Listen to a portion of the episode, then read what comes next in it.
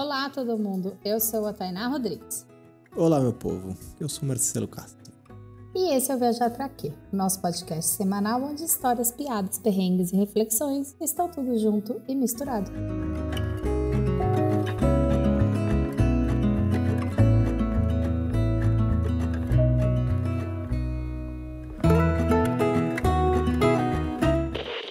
E bora conversar com a gente, bater um papo maroto lá no nosso Instagram, arroba Viajar Pra Quê Podcast. Estender um pouco mais essa conversa gostosa que a gente tem por aqui, para além do nosso convidado, a gente quer conversar com vocês também, ouvintes. E lá também é possível ajudar o Viajar Pra Quê a alçar voos mais altos, fazendo o quê? Compartilhando o episódio da semana no grupo do Zap para bater aquele papo com seus amigos. Quem sabe agora que as fronteiras estão abrindo, incentivar as pessoas a caírem nesse mundão, não é mesmo? É mesmo, é isso aí. É isso aí, meus queridos. Bora conversar com a gente e estender nossos laços e colocar mais mais mais amigos dentro da família do Veja Pra Quê, que sempre tem um espacinho para mais um. E caso você ouça esse podcast pelo Apple Podcast, faz um favor pra gente, vai, deixa uma estrelinha, deixa um review, deixa um amor para ajudar aí o Viajar para Quê a continuar no top dos podcasts de viagens mais ouvidos da plataforma. A nossa convidada de hoje aterriza no Viajar para Quê pela segunda vez. Ela veio lá no começo, é parceira de longa data. E no primeiro papo, no nosso primeiro encontro, nós conversamos sobre como ela redescobriu sua própria cidade, a cidade arretada do Recife. Dessa vez, ela veio contar como transformou sua maneira de viajar e de se conectar com o mundo, desconstruindo estereótipos e descolonizando o seu pensamento. E um pouco desse olhar estará presente em seu primeiro livro, minha querida. Ela está em, o livro está em fase de financiamento coletivo e já já vai ganhar vida o guia de viagem para dentro e para fora. Luísa Ferreira, seja super bem-vinda a Veja Pra Quê. Se apresente, quem é você nesse mundão? Olá, pessoal. Ah, é um super prazer estar aqui pela segunda vez. Toda vez que eu escuto o podcast de vocês, eu me lembro de, de, das primeiras vezes, os primeiros episódios que eu escutava indo para academia, na época em que eu ainda era uma jovem fit, muitos anos atrás. e, e, é muito bom estar tá, tá aqui mais uma vez. É, então, meu nome é Luísa Ferreira, né? eu sou jornalista, sou autora do blog de viagem Janelas Abertas, que eu criei em 2012, antes de fazer mestrado em comunicação na Espanha, é, que tem a ver também aí com esse, esse assunto né, da gente de descolonizar as viagens. E, e, como Marcelo falou, eu escrevi um livro chamado Guia de Viagens para Dentro e para Fora, Como Viajar de Forma Mais Transformadora e Responsável, e ele está em financiamento coletivo e vai estar disponível para compra também depois, se você estiver escutando esse episódio quando o financiamento já tiver terminado. Como você já é conhecedora do Viajar para Quê, conta pra gente, viajar para quem, Lu? Ah, viajar para tanta coisa, né? Essa pergunta sempre poderia render horas de conversa, mas é, eu acho que hoje viajar, eu diria viajar para conhecer ou relembrar novas versões de mim e abrir minhas janelas para o mundo, né? Que o nome do, do meu blog Janelas Abertas é, é pensado para isso, assim, para uma viagem que faça a gente abrir a mente para outras formas de viver, de pensar e de, de lidar com o mundo.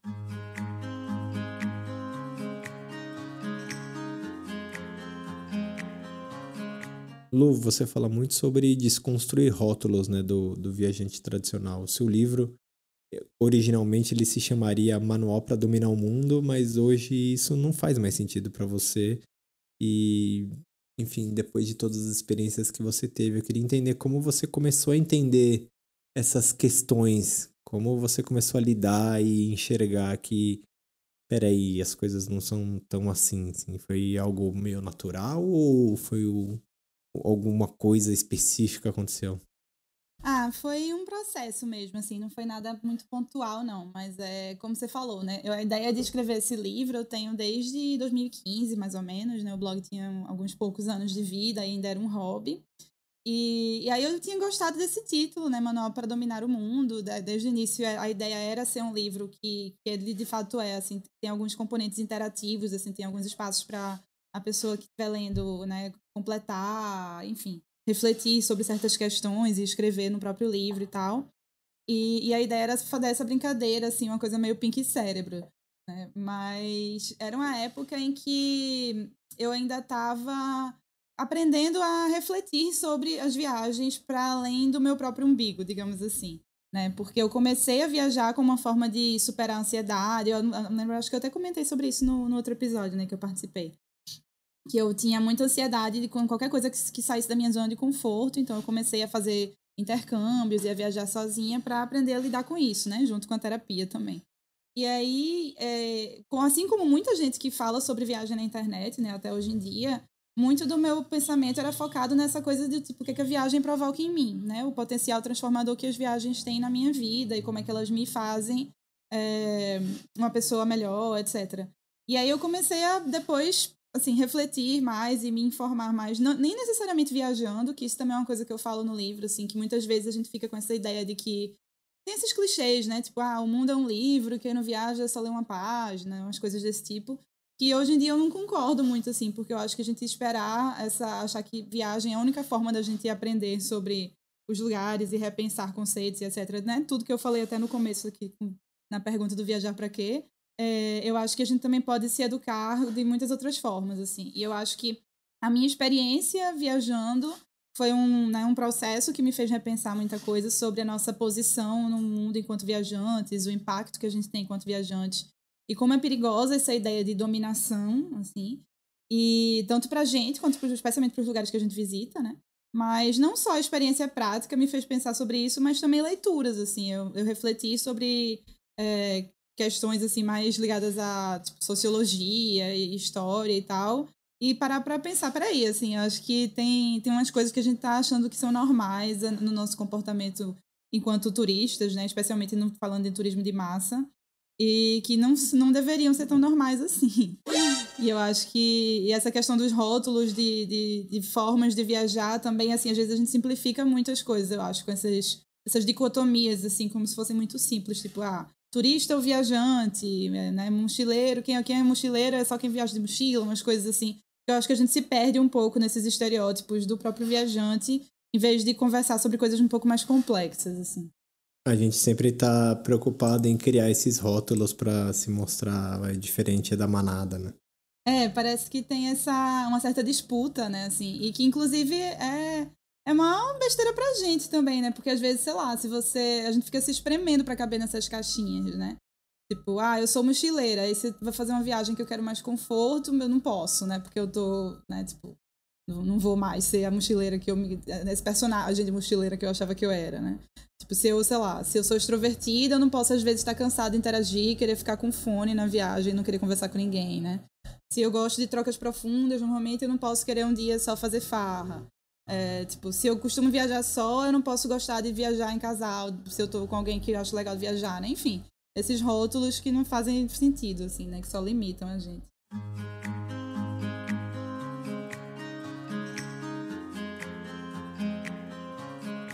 Então, já que você falou sobre conversarmos além desses desses estereótipos, dessa dicotomia aí que você está falando, uma vez, há muito tempo atrás, quando a gente ainda era presença no, no Instagram, que já faz muito tempo que é, aquilo ali está abandonado, mais ou menos por, por exatamente isso que você falou, é, que eu sinto que as conversas, elas acabam, com relação à viagem, elas acabam sendo, no geral, muito rasas. Uma vez eu lembro que eu abri uma caixinha de perguntas é, perguntando se as pessoas achavam que viajar era um ato político. E eu fiquei bastante impressionada de a grande maioria a responder que não. Eu acho que tem um pouco a ver com o que você está falando, sabe? Do, do, turismo de massa, das pessoas não questionarem aquilo que elas estão fazendo, elas não é, conseguirem analisar o lugar onde elas estão indo e as atitudes que elas estão tomando com relação àquele lugar e aquela viagem. Queria saber de você. Você acha que viajar é um ato político ou não? Ai, com certeza. Inclusive, fiquei surpresa também de saber que as pessoas que seguem vocês disseram que não.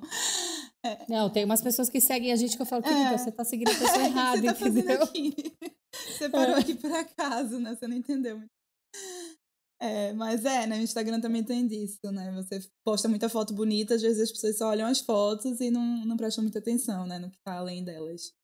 É por isso que é legal também, né? Esse ambiente aqui de podcast, enfim. É, não, eu acho que viajar é totalmente político como qualquer outra coisa na vida, assim, né? Acho que viver é um ato político.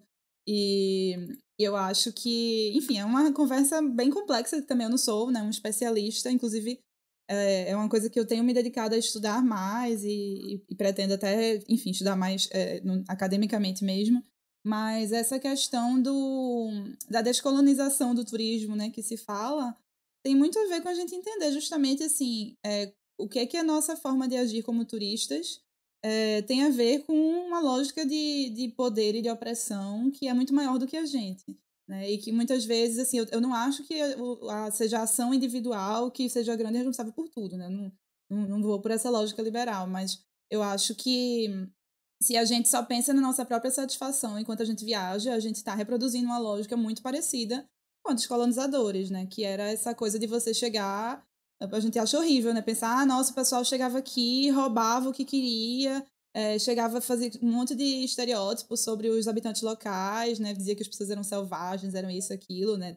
Todo esse discurso de superioridade, né? Que, que os, os, aqueles homens brancos europeus tinham quando eles chegavam aqui nos grandes navios.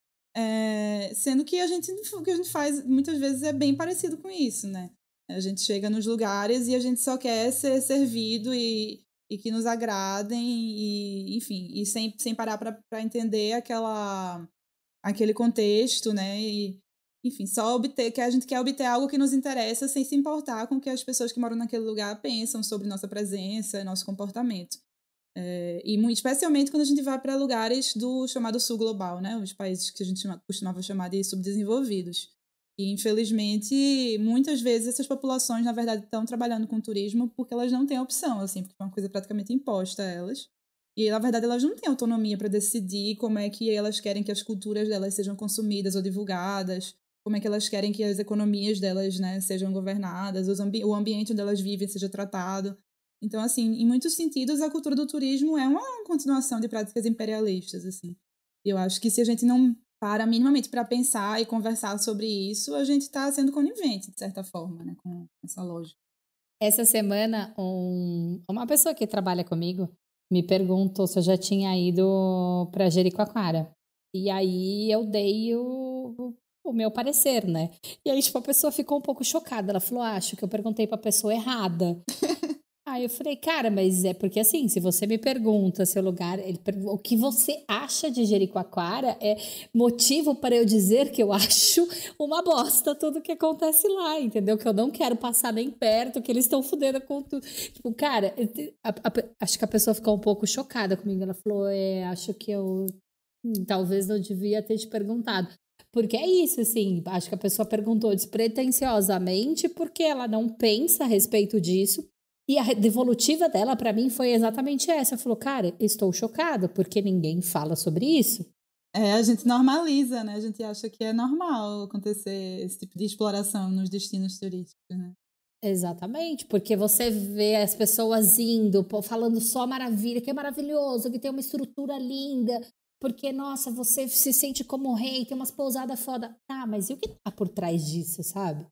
A gente já vivia meio que isso antes da, vai, antes do do estouro das redes sociais, né? E aí acho que quando chegou as redes sociais, talvez isso ficou mais forte ainda, porque principalmente para quem é preocupado com isso, né? Preocupado com essa questão.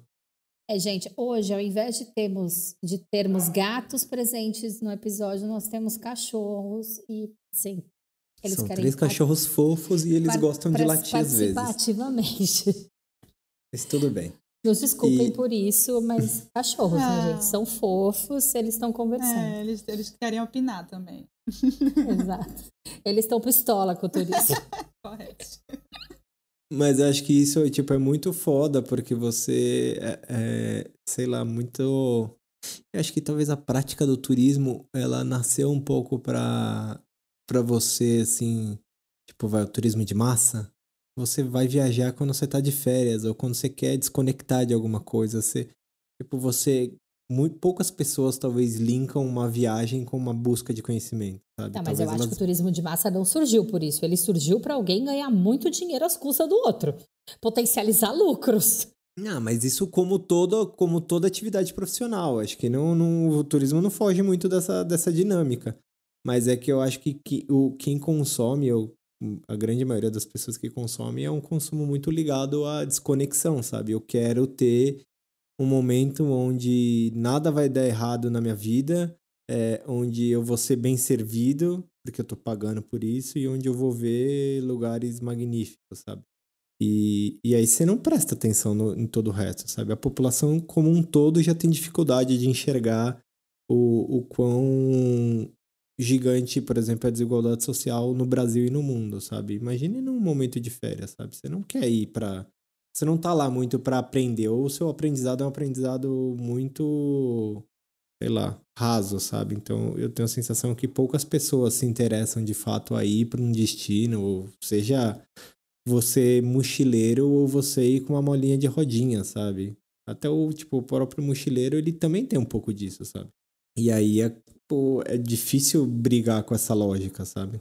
É, a lógica de consumir lugares, né? Assim como a gente acho que na nossa sociedade a gente tem essa lógica de consumir tudo, né? Relacionamentos, a gente consome pessoas, né? Enfim, tudo vem nesses termos econômicos. Parece que é tudo, comer... é tudo comércio, né? É tudo uma troca, quase que, quase que uma troca monetária. Pois né? é. E aí muita gente, inclusive, se sente muito, tipo, ah, não, mas eu tô levando dinheiro, tô gerando empregos, né? Como é um argumento que muitas vezes é super raso, porque, na verdade, tem umas pesquisas da Organização Mundial do Trabalho que mostram que só cerca de, 7, de 5%, eu acho, do, do dinheiro que é gasto em países do sul global realmente fica nessas comunidades. A maioria vai para países estrangeiros. Então, assim, até essa, esse argumento de ah, eles, né, eles devem me servir mesmo porque eu estou investindo na economia local, muitas vezes é, é uma falácia. Não que as pessoas saibam disso, né? Porque isso não é uma coisa que se conversa, assim. É uma indústria que, por ser entretenimento e lazer, muitas vezes é, é abordada de uma forma muito superficial, né? Especialmente quando você tá num lugar que, tipo assim, você tá sendo atendido por um garçom, assim, né? Tipo assim, a gente não vê quem faz as nossas roupas, mas assim, acho que quando você viaja e você vê as pessoas daquele lugar, acho que é mais fácil ter talvez essa ilusão de que você tá realmente levando dinheiro para elas. Mas uma coisa também que é que tem tudo a ver com isso que você falou, Marcelo, que é uma coisa que eu falo no final do livro, no spoiler, é que eu acho que uma coisa assim, não dá pra gente pensar, primeiro que assim, eu acho que a gente falar dentro de turismo responsável, turismo consciente, tudo isso, dentro, né, nesse mundo que a gente vive, sempre vai ser uma questão de, de redução de danos, assim, né? Porque eu acho que a gente tem que fazer mudanças muito mais é, profundas para poder realmente as coisas mudarem no turismo, né?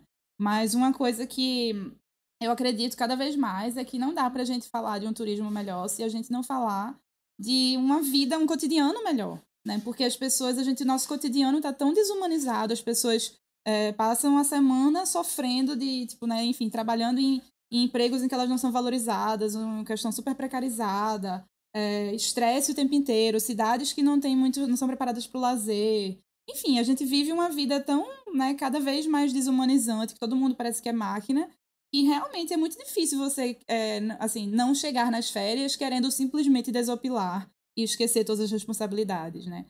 Sim, é, todo, não, é totalmente isso. Não dá, não dá para você Exatamente o que você falou, não dá para você linkar, tipo, você simplesmente, ah, vamos trabalhar um turismo responsável e beleza, sabe? Não, cara, não dá. É... Senão vai ficar, vai ser sempre um nicho, né? Vai ser, ele vai, tipo, e e o que não deve ser, né? Mas vai sempre ser um nicho para meia dúzia de pessoas, tipo, proporcional ao turismo de massa que enxerga o valor nisso, enxerga, tipo, o valor de transformar a vida para além de transformar suas viagens, né? Então acho que isso isso faz total sentido assim, muito, sei lá, é total a ver assim. Não, não dá, não dá para você tipo fazer uma coisa ou fazer outra, sabe? Inclusive é, você até na sua própria vida, né? Você ficar esperando para que o momento certo aconteça e aí a partir desse momento certo você vai você tem uma cadeia de acontecimentos na sua mente que é tipo a partir do momento que eu tiver essa vida mais tranquila, não sei o que, aí eu vou fazer isso, eu vou fazer aquilo, eu vou fazer aquilo, outro. E nunca chega, né? Porque você sempre está esperando alguma coisa acontecer, ao invés de você fazer o caminho inverso, né? Você ir construindo essa, esse caminho até de repente chegar no, no, no mundo ideal. Ou, você nunca vai chegar no mundo ideal, mas até, até chegar num, num, num momento onde você sente mais prazer do que, sente, do que se sentia antes.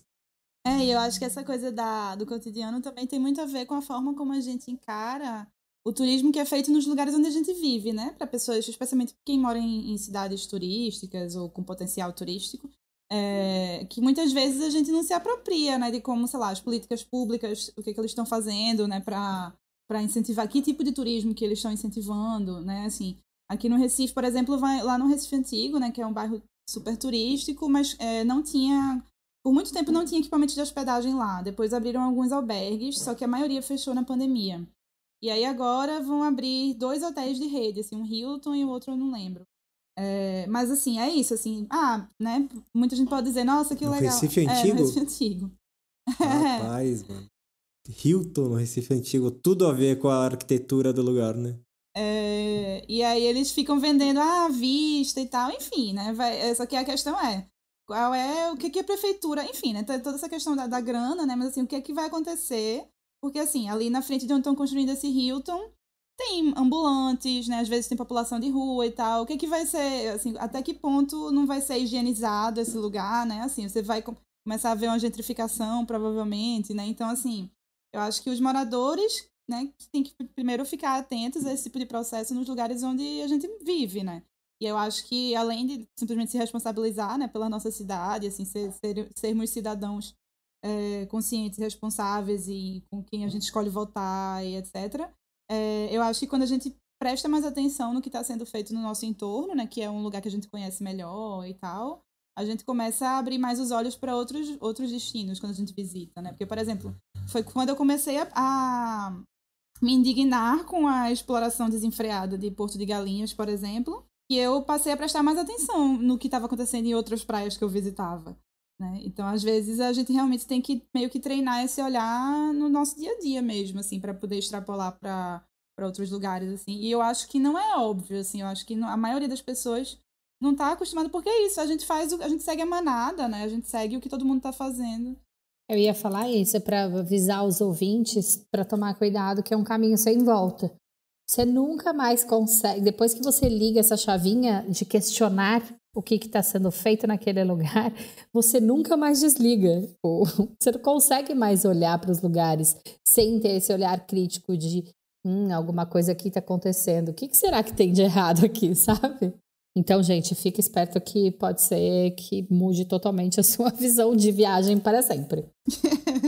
é bem verdade.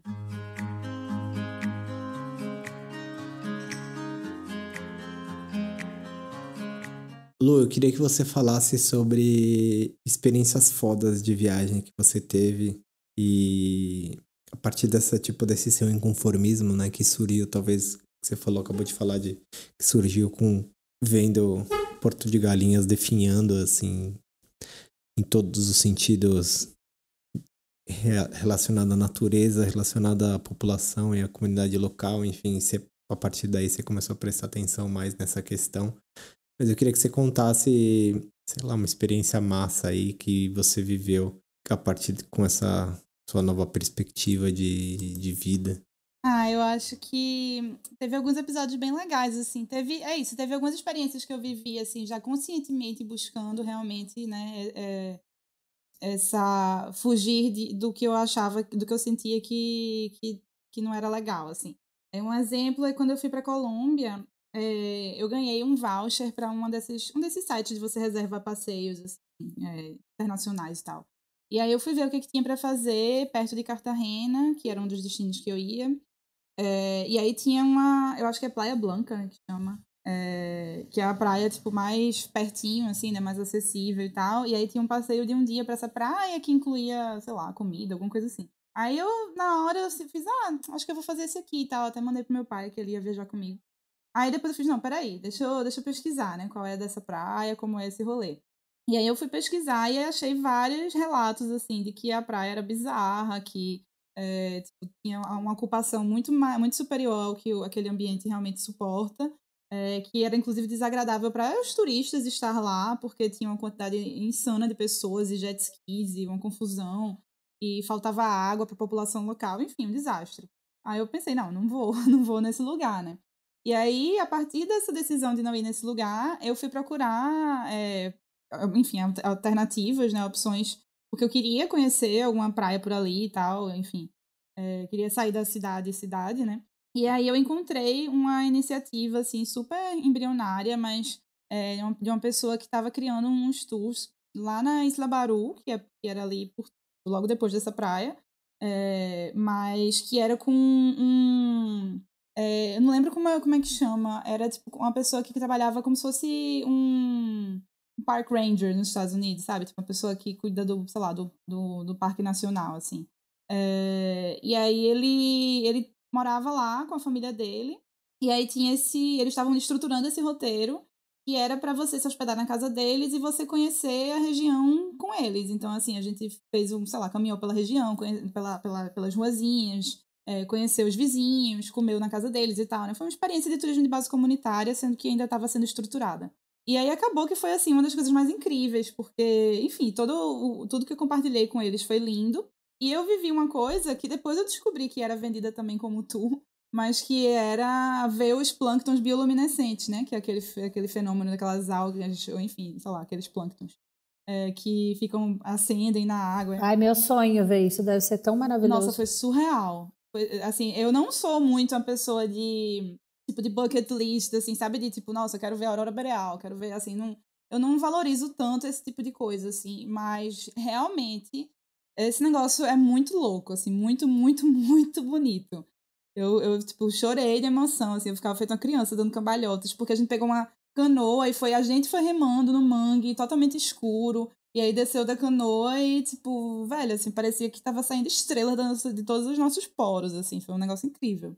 E, e foi uma experiência que eu só descobri porque eu tava com essas pessoas, né, assim, porque eu tinha encontrado, procurado uma outra opção de turismo ali. E depois também de eu conhecer essa, essas meninas que estavam organizando esse passeio, é, tava tendo o High Festival, que é um festival de literatura lá em Cartagena, e aí elas falaram que elas iam no dia seguinte ver Chimamanda Adichie falar num bairro chamado Nelson Mandela, na periferia de Cartagena.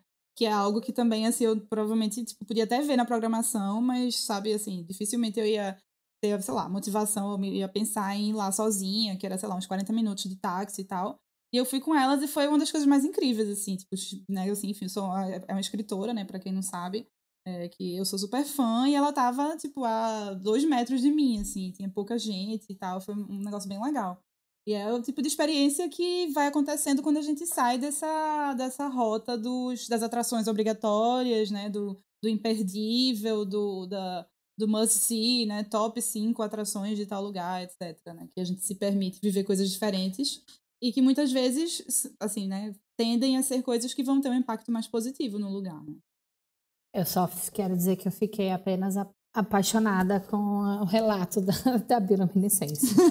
Deve ser maravilhoso. Espero que você veja um dia, é muito lindo mesmo. Ai, espero também. Eu tava, quando a gente ia, antes da pandemia que a gente ia para o México, eu tinha colocado um lugar para conhecer, que também é isso, é um lugar que ainda não foi descoberto, é um lugar que ainda tá, tipo, muito turismo local, enquanto as pessoas ainda estão indo para Tulum. E eu não vou contar o nome porque eu não quero que ninguém descubra esse lugar. Então, é, e, e, tem, tem duas coisas muito, muito fodas lá, que é nadar com tubarão-baleia e ver a bioluminescência.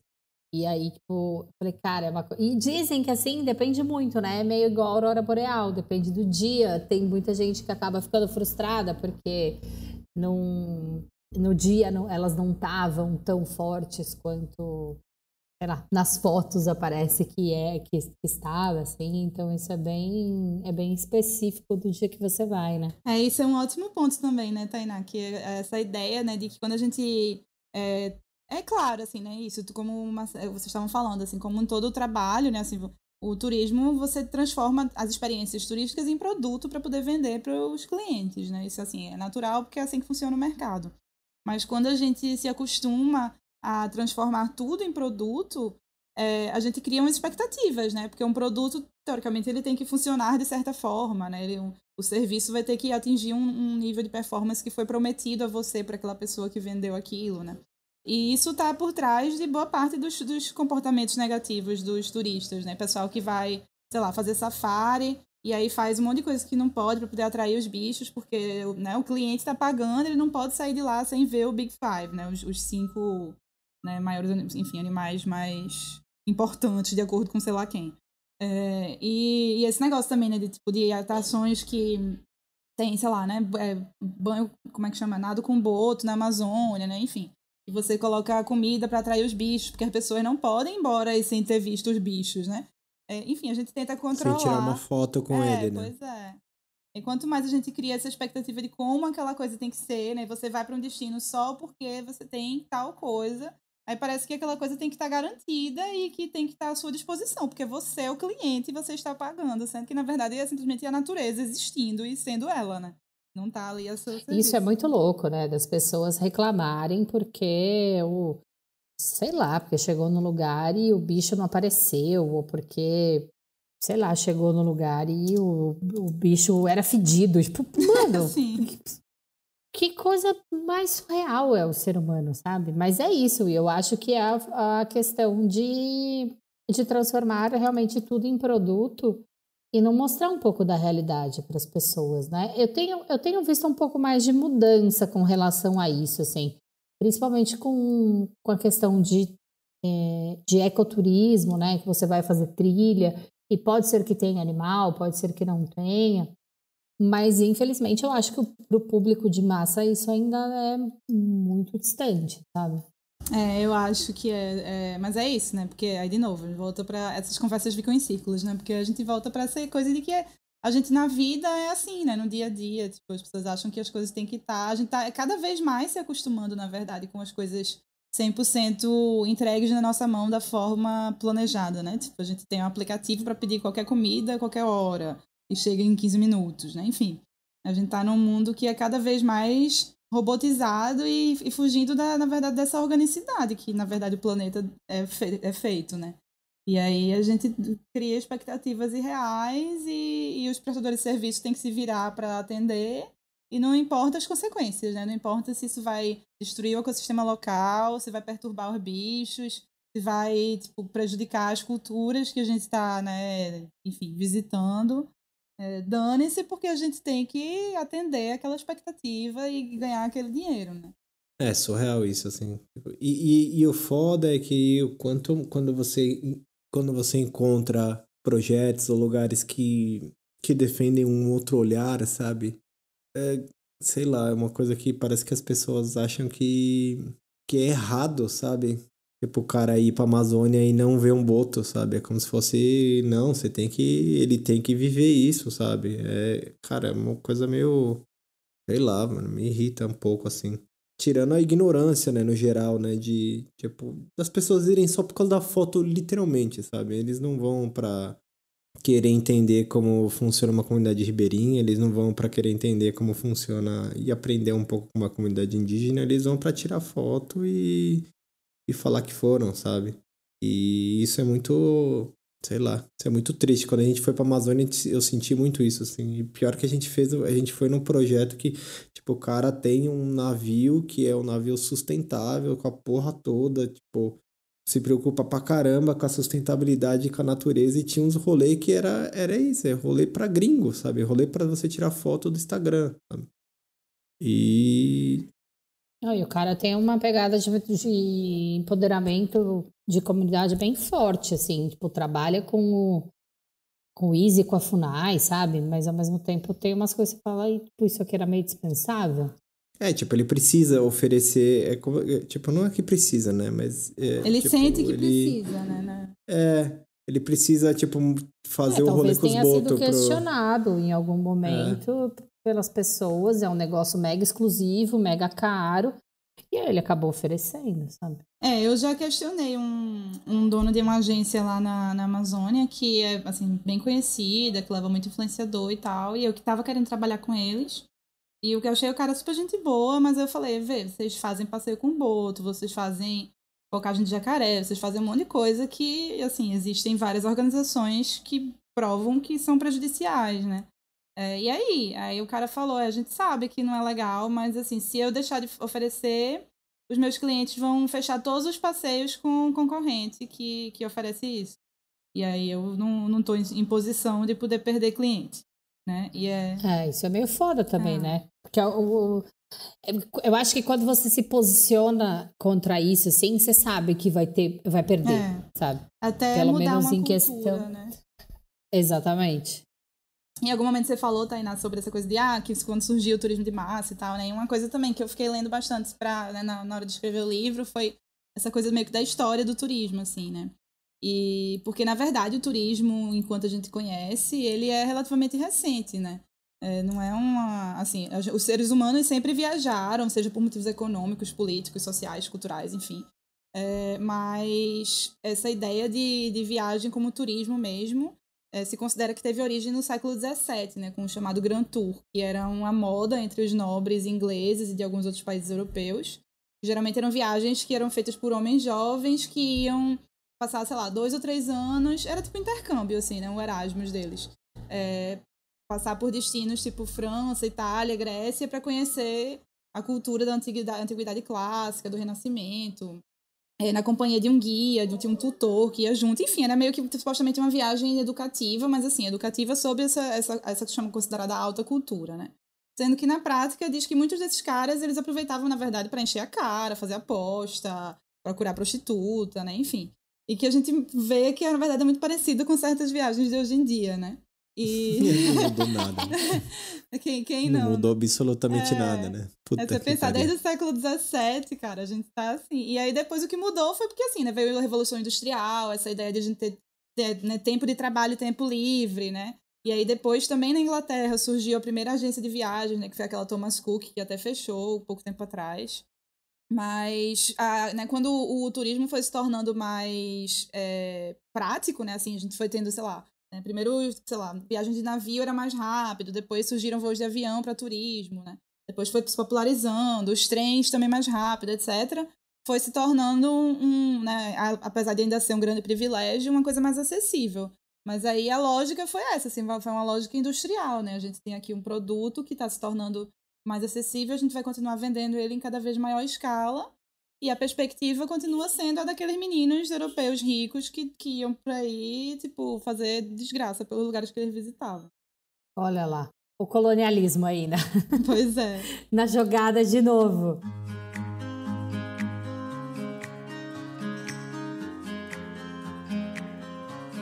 Ô Lu, você contou dessa, dessa experiência muito legal que você teve a oportunidade de viver quando você se abriu. E eu também queria que você falasse o contrário. É um rolê que, enxergando hoje, você fala, cara, isso aqui não faz o menor sentido, que cagada que eu fiz, não precisava ter vivido isso, sabe? Porque, querendo ou não, a gente escorrega. A gente é ser humano e acaba olhando para trás e falando, putz, é só assim que a gente aprende, né? Olhando para os nossos próprios erros. Conta aí pra gente uma coisa que você já fez que hoje você não considera tão legal. Ah, nossa, já fiz coisas horríveis.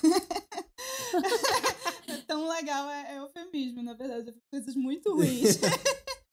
e, inclusive, eu acho super importante a gente justamente falar sobre isso, né? Porque é isso, ninguém nasce sabendo. E assim, eu fiz uhum. coisas ruins na minha última viagem, assim, quando eu fui pra Índia, logo antes da pandemia.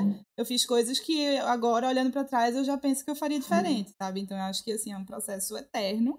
E não é questão de estar tá apontando o dedo, né? Enfim.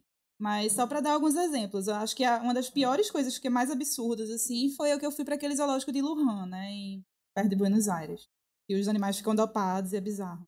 Eu tinha 19 anos, era meu primeiro intercâmbio. E eu fui assim como eu acho que a maioria das pessoas vai, assim, né? Tipo, uma galera da residência estudantil onde eu tava falou que tava indo pra esse zoológico, que tinha uns bichos que você podia interagir.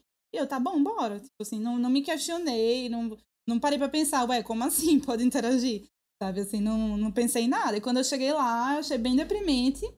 Mas também, assim, sei lá, muito nova, não, não tava acostumada a pensar muito sobre o que tava por trás das coisas. Então, assim, achei esquisito, achei, mas tirei foto com o bicho, sabe? Tipo, Cheguei em casa, revelei as fotos ainda. Aí, sei lá, acho que um ano depois que eu olhei para trás e fiquei, meu Deus do céu, o que foi isso, sabe? Mas é, na época, assim como fui também quando era adolescente, fui no SeaWorld, nesse negócio de, de espetáculo de baleia, de tirar foto pegando no golfinho. É, enfim, porque as coisas com animais, eu acho que é, é, o mais. São, são questões um pouco mais objetivas, né? Da gente coloca dizer assim que realmente foi absurdo. Mas também várias vezes eu, sei lá, tirei fotos de pessoas sem pedir autorização para elas, assim, de uma forma que eu considero hoje invasiva e na época eu achava normal, sabe? É, enfim, muita coisa que, que é isso, né? A gente vai aprendendo, vai é, aprendendo a pesar um pouco, né? E entender os outros fatores que estão por trás, assim, até do, do, do que representa, às vezes, a gente tá. Não é só porque necessariamente. Às vezes eu pensava, ah, mas a pessoa não reclamou que eu tirei foto. Tá, mas assim, às vezes essa pessoa vê você como uma pessoa, talvez, assim, superior, entre aspas, né? Porque você chegou lá com dinheiro, e porque você é branca, né? Enfim, né? dependendo do, do contexto, assim. Ou porque você. Ela, ela quer que você talvez compre uma coisa dela depois. Então, assim, é entender que muitas vezes até que a pessoa, se a pessoa meio que deu, deu o consentimento dela, não significa necessariamente que ela está confortável com aquela situação, né? Muitas vezes a pessoa não tem, não vê muita alternativa, assim. Então, assim, é claro que é complexo e a gente não tem como, né, saber o que está se passando por trás de tudo. E quando a gente também contrata uma empresa, né, por exemplo, essa que vocês falaram do do tour, do, do passeio do, do navio, né, do, do barco na Amazônia e tal. Eu também fui para um hotel, tipo, super ecológico, legal na Amazônia. Eu pesquisei muito, conversei com pessoas de lá, elas disseram que era legal. Mas quando eu cheguei lá, tinha uma coisa ou outra também que eu não concordava muito, sabe? Então, assim, é, eu acho que é impossível a gente também, né? Não, a gente não vai ser perfeito e eu não acho que essa cobrança para ser perfeito também seja produtiva. Mas eu acho que é, é esse tipo de conversa, né, que a gente tem que ter cada vez mais.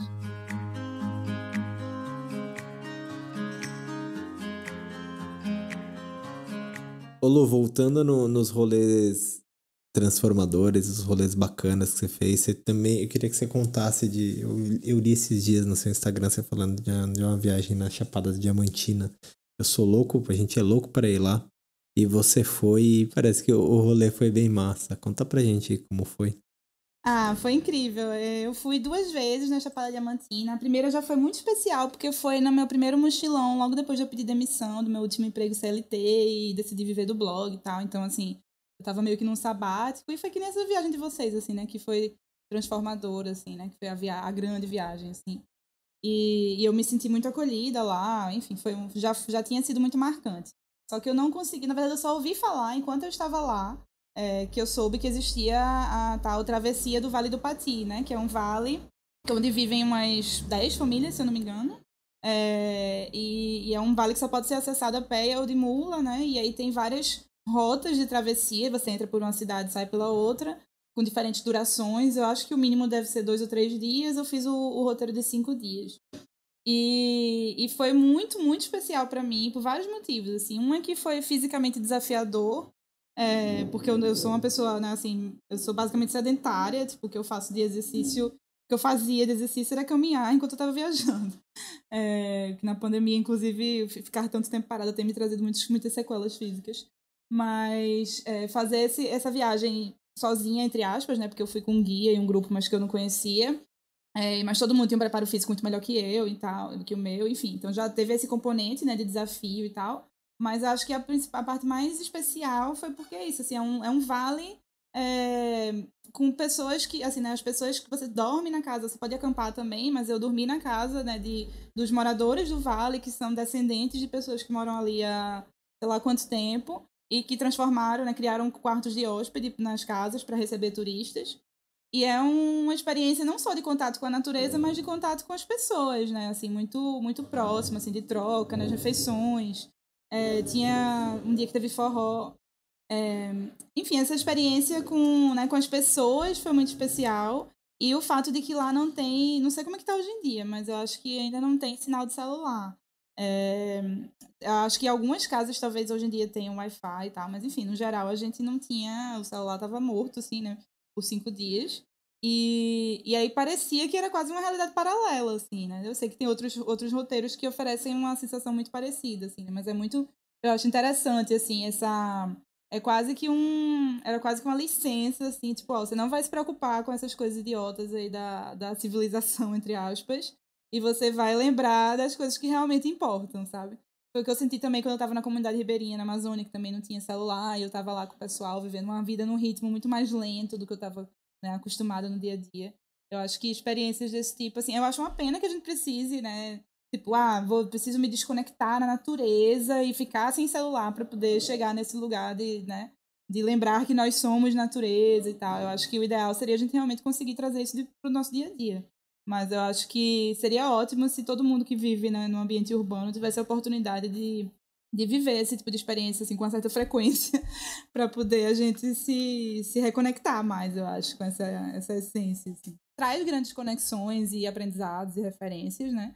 Mas eu acho que é isso, assim, pelo menos para mim, é, constantemente eu tenho que ficar me lembrando do, do que é prioridade para mim, do que eu realmente estou afim de fazer, né, de quais são minhas, sei lá, minhas condições de vida, minha, meu, meus desejos, e não me comparando com os outros e, né, e, sei lá, é, inconscientemente me sentindo esse fomo, né, essa sensação de que você sempre deveria estar fazendo outra coisa, ou estar fazendo mais, né, que o que a gente fizer nunca vai ser suficiente. Enfim, é essa loucura que a gente vive hoje em dia, né? E que eu acho que foi potencializada também por essa vida muito virtual na pandemia, né? Mas é isso que você falou, assim, quando a gente tá viajando, a gente. Muito, especialmente quando é uma viagem mais, assim, né? Na verdade é diferente, eu acho. Quando é uma viagem sem tem prazo para acabar, tem uma outra questão, pelo menos para mim, que eu, eu fico muito mais imersa naquilo e aquilo vira minha vida e eu esqueço mais o que, que ficou para trás, né?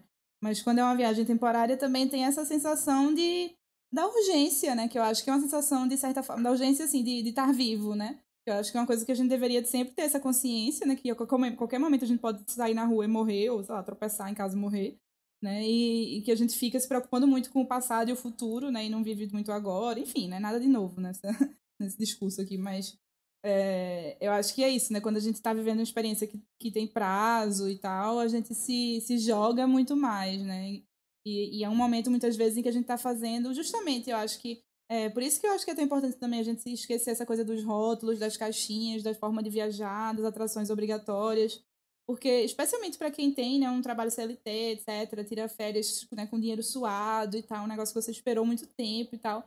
Por que, que você vai estar tá vivendo uma viagem de acordo com as expectativas de outras pessoas, né? Com a foto que você viu de fulano, para parecer que você fez tal coisa, assim se é um momento justamente tão raro que você tem só para você, né, assim, ou, enfim, né, com as pessoas que você tá viajando e tal, mas assim, um momento tão especial de você estar tá dedicado ao momento, né, de você estar tá 100% entregue para aquela experiência, por que, que você vai escolher fazer coisas que outras pessoas estão dizendo para você fazer, né? Não faz o menor sentido.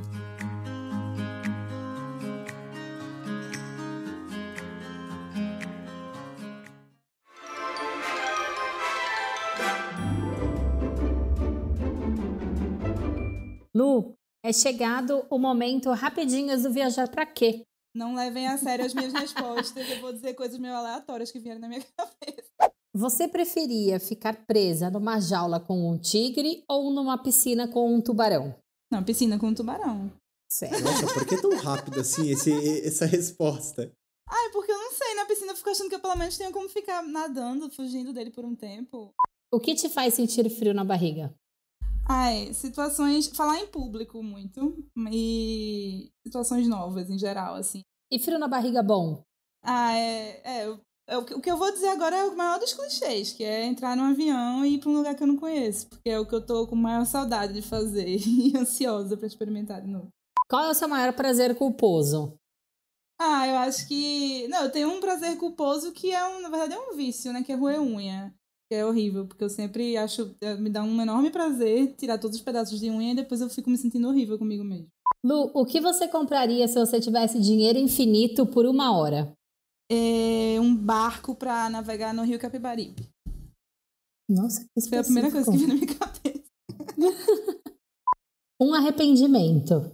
Eu não tenho arrependimentos. Eu sei que é meio brega falar isso, mas assim, eu acho que as coisas, sei lá, acontecem, a gente faz o que a gente pode em cada momento. E uma conquista ou realização que te dá um puto orgulho?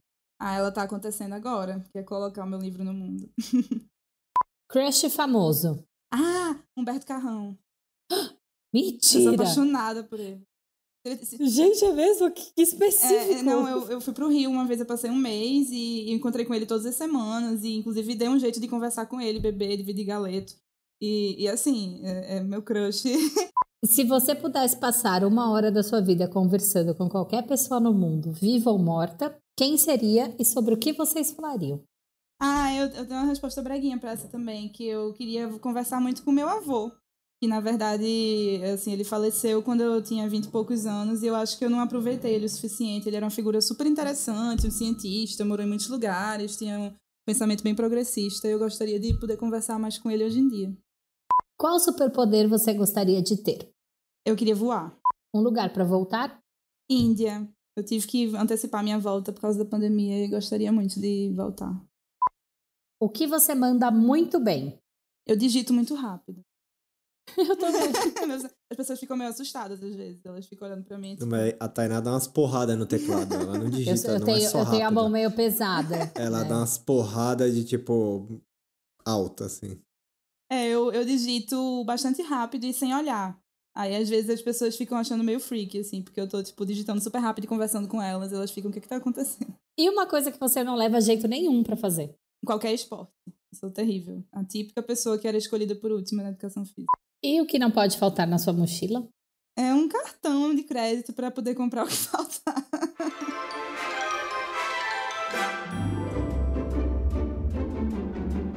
Lu, é, chegou a hora do momento jabá, então conta mais sobre o seu livro aí, como, como ele está sendo parido, como, da onde fale mais sobre ele e, enfim, conte para as pessoas onde elas podem conversar com você e saber mais sobre as suas histórias. Ah, então, o meu livro, né, como eu falei, se chama Guia de Viagens para Dentro e para Fora. Ele tá praticamente pronto, tá na revisão final e vai ser impresso em menos de um mês, se tudo der certo. E ele tá agora numa campanha de financiamento coletivo no site Benfeitoria. Então, quem quiser contribuir com a campanha, existem diferentes faixas de recompensa. Você pode apoiar com qualquer valor, na verdade, além dos que estão listados lá. Mas os, né, as, as recompensas que, que incluem, enfim, para você realmente apoiar e ganhar alguma coisa, começa com 20 reais. É, e, e a maioria das recompensas inclui o livro e várias outras coisas bem legais para viajantes. Então tá lá no benfeitoria.com.br guia de viagens. É, e no meu Instagram, arroba Janelas Abertas, também tem mais informações sobre o livro e para quem quiser também conversar comigo sobre viagens, sobre a vida, sobre lançar um livro independente também, que foi um processo em que eu aprendi muito lidando com as diferentes etapas aí desse rolê de, do mundo editorial, que eu também me interessei muito. E é isso, assim, no livro eu falo, como eu falei, né, ele tem um componente interativo, assim, tem umas partes para a pessoa preencher e tal. É, tem umas poesias, umas reflexões, tem dicas práticas de economia em viagem, de viajar sozinho, de viajar é, além das férias, né, seja um sabático, nomadismo digital, etc. Eu falo sobre aprendizado de idiomas, falo sobre descolonizar turismo, etnocentrismo, é, como aproveitar, a, né, estar mais presente na viagem, é, como se sentir viajando depois de, de voltar da viagem, enfim. É basicamente o livro que eu queria ter lido antes de começar a viajar, mais de 10 anos atrás. Então, é uma leitura leve, assim, descontraída, mas que toca alguns temas relativamente complexos. Eu espero que estou super ansiosa para as pessoas, as primeiras pessoas que leram deram um feedback muito legal, mas eu estou bem empolgada para ele ir para o mundo e a gente poder ter mais conversas a partir dele. Ah, deixa eu só falar uma coisa também e aproveitando, né, a partir de 20, né, ah, ajuda com um pouquinho mais, né, dá fazer aquele esforço, né, para que vale a pena que o trampo da Lu é lindo. Só o papo que a gente teve aqui já foi demais. Então vale a pena ajudá-la. Ah, obrigada, Marcelo. Mas é isso, gente. Pensa aí, ó. O livro com frete incluído para sua casa em qualquer endereço do Brasil é 55. Você compra o quê em São Paulo com 55 reais? Um sanduíche. É, pois é. Aí. É tipo isso. O sanduíche de mortadela do sanduíche. Mercadão é tipo isso. Bizarro. Querida, brigadão por esse papo, foi super gostoso falar com você, sempre é muito gostoso falar com você. É, quero agradecer por você aceitar o, bater esse papo com a gente. Ah, Marcelo e Tainá. muito, muito, muito obrigada pelo convite. Foi um super prazer conversar com vocês. Parabéns por esse trabalho lindo que vocês fazem aqui no podcast. Vocês são, vocês sabem, né, que são é, estão no, no, entre os viajantes que eu mais admiro e me identifico e, e é massa a gente né, ter essa oportunidade de trocar essas ideias assim. Enfim, é um privilégio estar aqui com vocês e muito obrigada ao pessoal que escutou também até aqui. E é isso, se tiverem algum feedback também, né, quem está escutando, vão lá no, no Instagram para me contar. Querida, obrigada. É sempre um prazer conversar com, com você. Como você falou, vou te falar que é recíproco. Acho que também você, para mim, é uma inspiração, uma das viajantes mais lúcidas que, que existem nessa, nessa coisa chamada rede social que a gente teve o prazer de, de cruzar. Fico feliz que, de certa forma, de tantos poréns que as redes sociais têm, ela tem essa capacidade também de trazer pessoas legais e que têm essa conexão de vida com a gente aí para ficar. Obrigadão por esse papo. E é isso, pessoal. A gente se ouve no próximo episódio. Um beijo e até lá.